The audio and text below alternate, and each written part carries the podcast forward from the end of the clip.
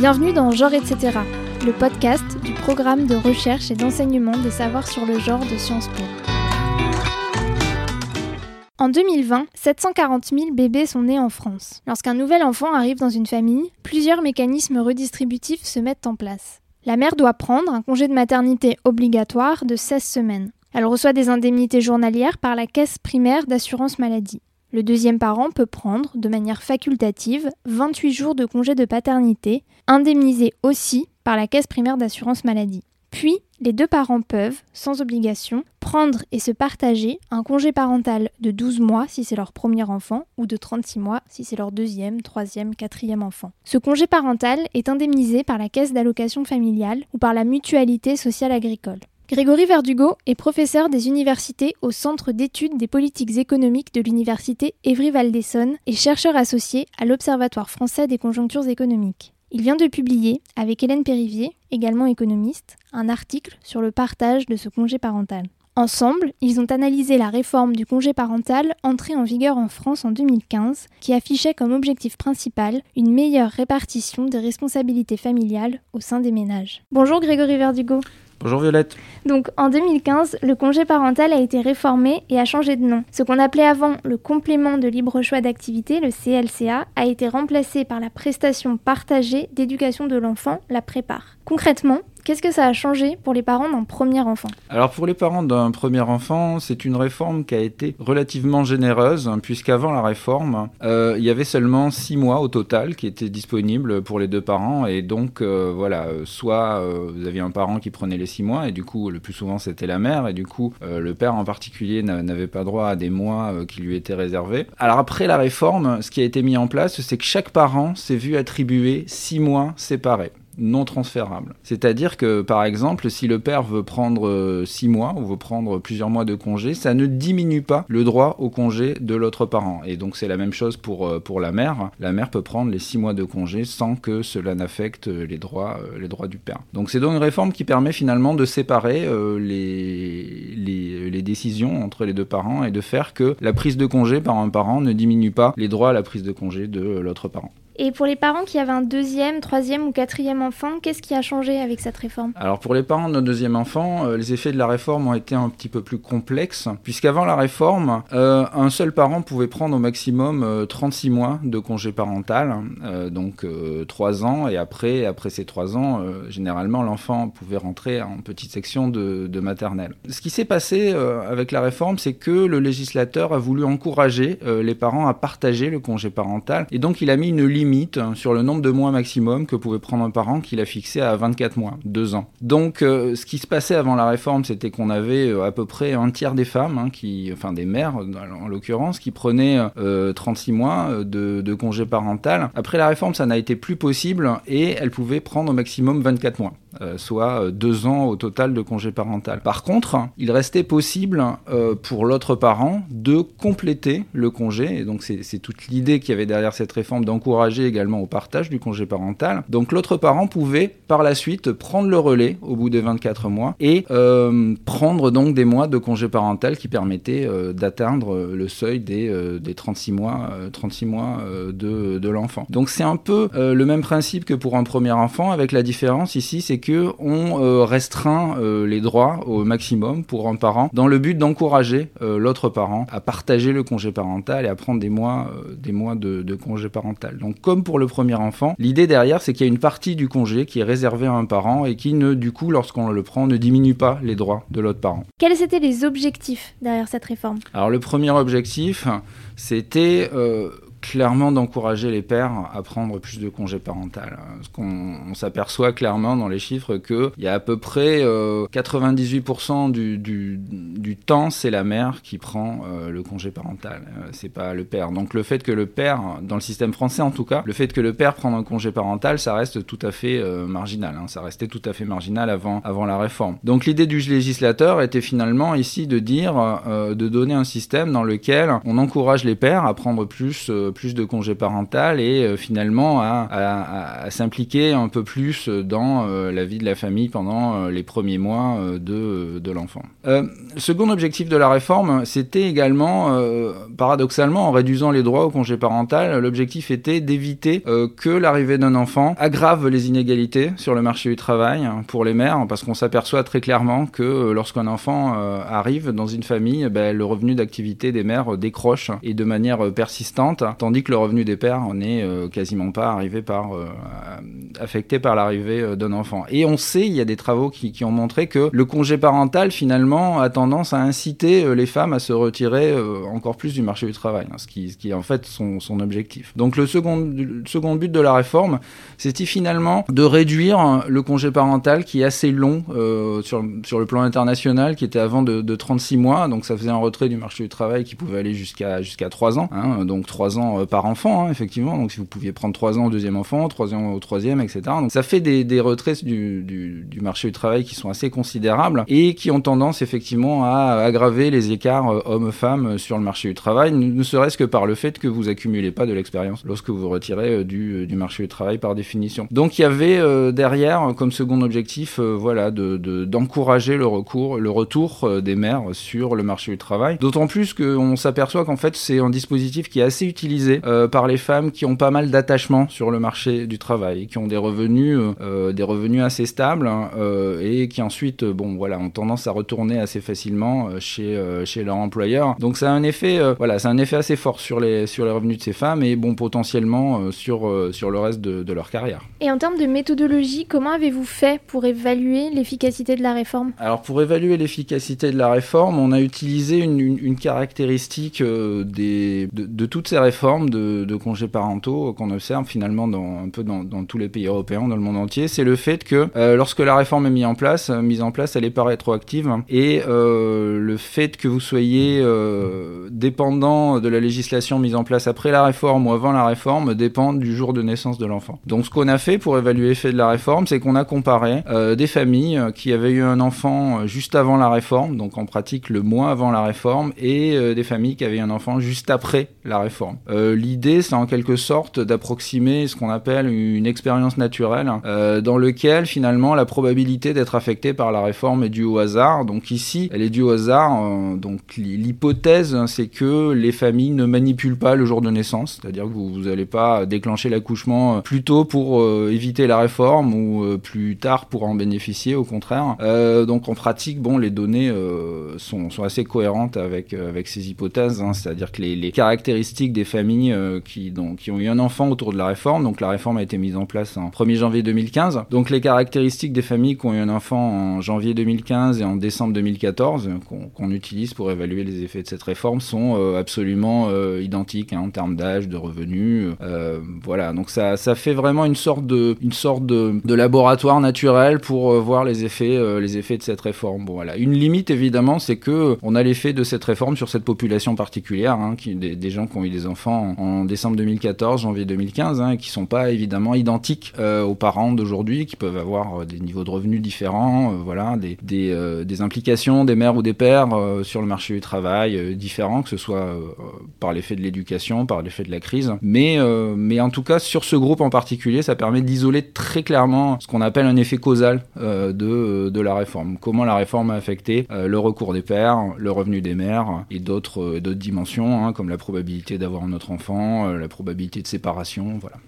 Et donc finalement, qu'est-ce que vous avez trouvé à l'issue de votre analyse? Est-ce que les pères ont plus pris le congé parental et les mères, est-ce qu'elles sont plus vite retournées sur le marché du travail? Alors on, on, on, trouve un effet euh, relativement faible chez les pères. Euh, on trouve un effet même, on va dire, euh, très très très faible chez les pères. C'est-à-dire qu'avant la réforme, euh, on avait pour un premier enfant à peu près 1%, 1,1% plus précisément des pères qui prenaient un congé. Donc voilà, très très peu, hein, 1% des pères. Après la réforme, c'est 1,4% des pères. Donc ça fait une hausse de 30% effectivement par rapport au, taux de base, mais voilà, on reste à des, on reste à des un comportement qui dans la population est très très rare. Hein. Donc c'est assez cohérent avec ce à quoi on attendait. On donne plus de droits aux Donc maintenant, les pères ont six mois pour eux. S'ils ont envie de le prendre, ils peuvent, ils peuvent, le, ils peuvent le prendre sans affecter la mère. par contre, les effets sont extrêmement, extrêmement limités. un facteur qui est important à prendre en compte, hein, c'est que, c'est que l'allocation est, est, fixe. Hein. on donne, on donne, le, on, on, donne 400 euros à temps plein, 250 euros pour un congé à mi-temps, 150 euros pour, pour à temps partiel si vous travaillez jusqu'à 80%. Donc le, le niveau de l'allocation euh, dépend pas du revenu euh, avant euh, que vous aviez avant avant de prendre avant de prendre le congé. Et ça on sait que ça a un effet enfin on a on sait que ça a un effet très fort sur la probabilité des pères de, prendre le congé le, niveau de l'indemnisation. Donc ça c'était pour pour le pour les, les pères d'un premier enfant pour les pères d'un deuxième enfant on a aussi des effets assez modestes donc avant le congé on observait qu'il y avait 1,6% des pères qui prenaient au moins un mois de congé bah après après la réforme ce qu'on s'aperçoit que c'est 2,6% des pères. Donc ici, ça fait une hausse un peu plus forte, hein, de, de, 40% par rapport au taux de base. Mais voilà, ça reste seulement 2,6% des pères, donc 2,6% des familles euh, qui euh, prennent un congé après la réforme. Donc voilà, on peut dire assez, assez clairement. L'objectif initial euh, qui était dans la discussion de la loi, c'était d'avoir à peu près entre 20 et 25% des pères qui prennent, qui prennent un congé. bon, je sais pas sur quoi ils avaient fait ces, prévisions, mais, après, a priori, voilà, on est, on est, on est assez loin du compte. Hein. Euh, par rapport à ça. Donc ça c'est le premier résultat. Il y a très très peu de pères qui ont pris euh, ont pris la réforme, euh, qui ont enfin qui ont qui prennent du congé parental suite à la réforme et notamment notamment les pères, c'est assez étonnant, notamment les pères qui travaillent à temps partiel.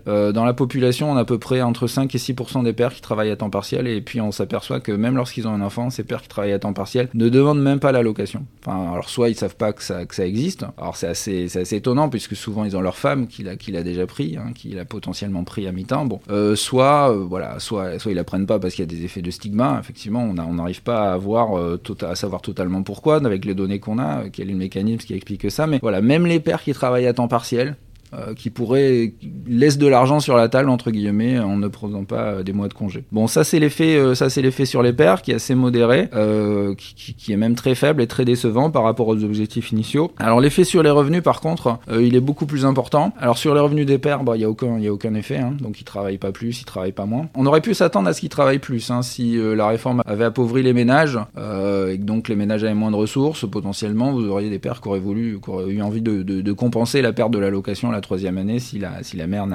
n'arrive pas à augmenter euh, ses ressources. Euh, donc sur les revenus des pères, aucun effet. Par contre, sur les revenus des mères, on observe une, hausse très forte hein, du, revenu d'activité euh, qui compense, à qui compense, qui fait plus que compenser la perte de l'allocation. Donc, pour vous donner une ordre de grandeur, on a une perte de 2600 euros en moyenne hein, d'allocation dans, dans, dans, la population affectée, et puis cette perte est compensée par une hausse des revenus de la mère de 3500 euros. D'accord Donc on a une compensation, voilà, une, une, une, compensation parfaite, donc pas en moyenne dans la population de perte de revenus. Euh, néanmoins, on constate qu'il y, qu y, a des ménages pour lesquels, euh, et c'est sûrement le, le, le, cas des mères qui n'avaient pas un emploi en contrat à durée déterminée avant de prendre le congé, on constate qu'il y a eu un recours accru aux, aux allocations chômage euh, dans une fraction de la population. On a en moyenne une hausse de 800 euros euh, en, de l'allocation chômage dans, euh, dans la population qui, qui, est, qui est importante. Hein. Et est-ce que l'analyse de la réforme a mis en avant des comportements genrés vis-à-vis -vis du recours au congé parental? Euh, clairement, euh, il y a une asymétrie très forte euh, entre euh, les taux de recours des mères et les taux de recours des, des, des, pères.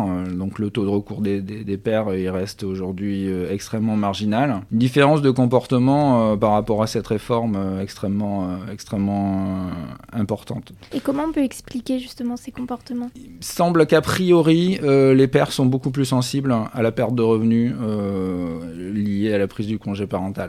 Euh, et ça, on s'en aperçoit lorsque l'Allemagne a mis en place une réforme du congé parental dans les années 2000. Donc, elle est passée d'un système d'allocation forfaitaire, hein, comme, la, comme, comme la France aujourd'hui, dans lequel on vous donne une allocation qui ne dépend pas de votre revenu précédent. Et elle avait des taux de pères qui prenaient le congé parental qui étaient euh, très faibles, hein, 3% avant la réforme. Et après la réforme, euh, la participation des pères a augmenté de, jusqu'à 30%. Et la réforme, justement, a indexé euh, l'allocation euh, aux revenus précédents des pères. Donc, ça coûte beaucoup plus cher, contre, euh, en termes de, budget. Euh, le second focus, enfin, il me semble que c'est que ça caractérise aussi la réforme allemande, c'est que euh, elle permet aussi aux pères de prendre des congés plus courts et mieux indemnisés. Donc en fait, les, les réformes qui ont l'air d'avoir marché sur le plan européen, c'est des réformes qui introduisent entre guillemets une asymétrie ou une discrimination entre parents. C'est-à-dire qu'on propose des pères des congés plus courts, mais mieux rémunérés. En France, on est vraiment dans un système, euh, on va dire, aveugle au genre, hein, pour faire un, anglicisme, dans lequel il n'y a, pas de distinction entre, entre les parents dans euh, le, la manière dont la politique a été, a été pensée. Mais en fait, en pratique, les incitations, euh, pour des raisons sociales, économiques, hein,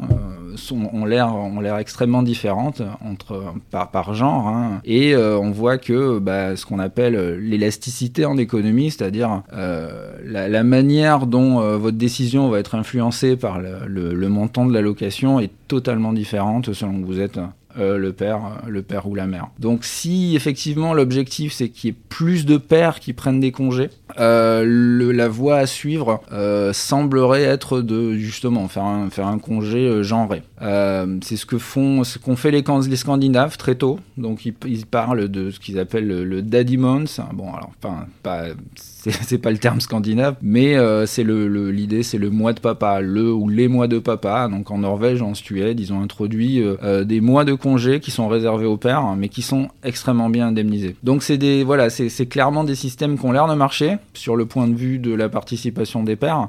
par contre, il, y a des asymétries très fortes entre ce qui est offert aux, pères et ce qui est offert, offert, offert aux mères. Alors ça a l'air donc ça a l'air assez séduisant, ceci dit, ce système, mais il y a eu des études qui ont montré que malgré la mise en place de ce système, même si les pères ils, y participaient de manière euh, très très importante, hein, euh, je me souviens plus, je crois qu'il y avait de 60 à 80% des pères du, coup dans les pays scandinaves qui prenaient au moins un mois de congé. en fait, on s'est aperçu que ça n'avait pas forcément d'effet euh, sur le temps passé avec les enfants, malheureusement. Alors la littérature, enfin voilà, il y a des articles qui, trouvent que ça a un effet sur l'éducation des enfants. Il y a des articles qui ont tendance à avoir une vision un peu plus positive de ce type d'expérience sur ce qui après, sur la manière dont ça se traduit après sur euh, le temps passé euh, avec les enfants, euh, le devenir des enfants en termes de, qualité d'éducation, etc. Donc l'idée c'est que les pères vont passer plus de temps potentiellement avec leurs enfants. Bon, alors déjà même ça c'était pas clair. Souvent on voyait que les, le, le, temps dont disposaient les pères en prenant le congé n'était pas forcément consacré pour passer du plus de temps avec les enfants. Donc c'était un peu une limite de, ce type de politique puisque bon on est, on est peut-être très content que les, que les pères prennent plus de congés, mais après effectivement s'ils vont faire du, du, du bricolage ou des choses qui ont absolument, euh, absolument rien à voir. Après, voilà, c'est leur choix, mais il faut vraiment penser à, voilà, quelle est l'efficacité de la dépense publique dans, ce type de politique et de savoir quels sont les, quels sont les objectifs. Intuitivement, derrière, il y a quand même l'idée qu'on veut que les pères s'impliquent plus avec leurs enfants. Hein. Donc euh, voilà, il me semble, il semble que ce soit pas forcément le cas, même quand vous avez ces systèmes, euh, même quand vous avez ces systèmes dans lesquels beaucoup, beaucoup de pères prennent le congé des pistes de futures recherches euh, à mener sur le sujet. Merci beaucoup. Merci à Grégory Verdugo pour cette discussion et merci à vous pour votre écoute. Genre etc., c'est le podcast du programme de recherche et d'enseignement des savoirs sur le genre de Sciences Po. La musique est signée Lune. Un lien vers la transcription de cet épisode est disponible en description. Pour aller plus loin, vous retrouverez aussi en description des liens vers les différentes études citées par Grégory Verdugo. Si vous avez aimé cet épisode, N'hésitez pas à nous le dire sur votre plateforme de podcast préférée ou sur les réseaux sociaux Twitter et Facebook, at présage genre. À bientôt!